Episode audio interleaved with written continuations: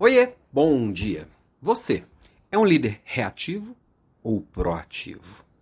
Ah, eu sei, ninguém é 100% um ou 100% outro, mas qual que você é na maior parte do tempo?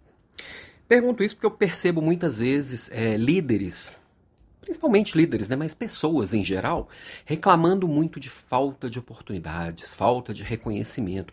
E muitas vezes, quando você vai investigar, nada mais é do que falta de iniciativa.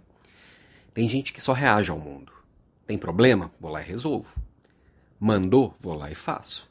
Pediu? Toma aqui que eu, que eu te entrego. É uma pessoa sempre disponível. E existem muitas pessoas muito boas assim no mundo. Está tudo certo existirem pessoas assim.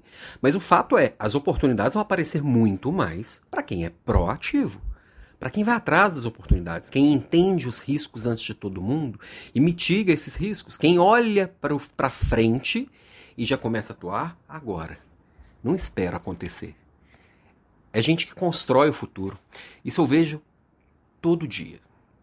E faz a diferença. Alan, mas você então é sempre proativo? Óbvio que não, eu sou ser humano. E uma das coisas que eu sempre falo é assim: uma coisa é você saber o que é certo, outra coisa é fazer o certo o tempo inteiro. Quando a gente se coloca como portador da virtude aí, dono de todas as bondades do mundo, a gente só se ferra. Eu sou falho. Eu faço um monte de cagada aqui todo dia. Então tem hora que eu sou bem reativo, sim. E até porque tem hora que o mundo pede reatividade, sim. E se eu não souber ser reativo, eu também estou fora do mundo.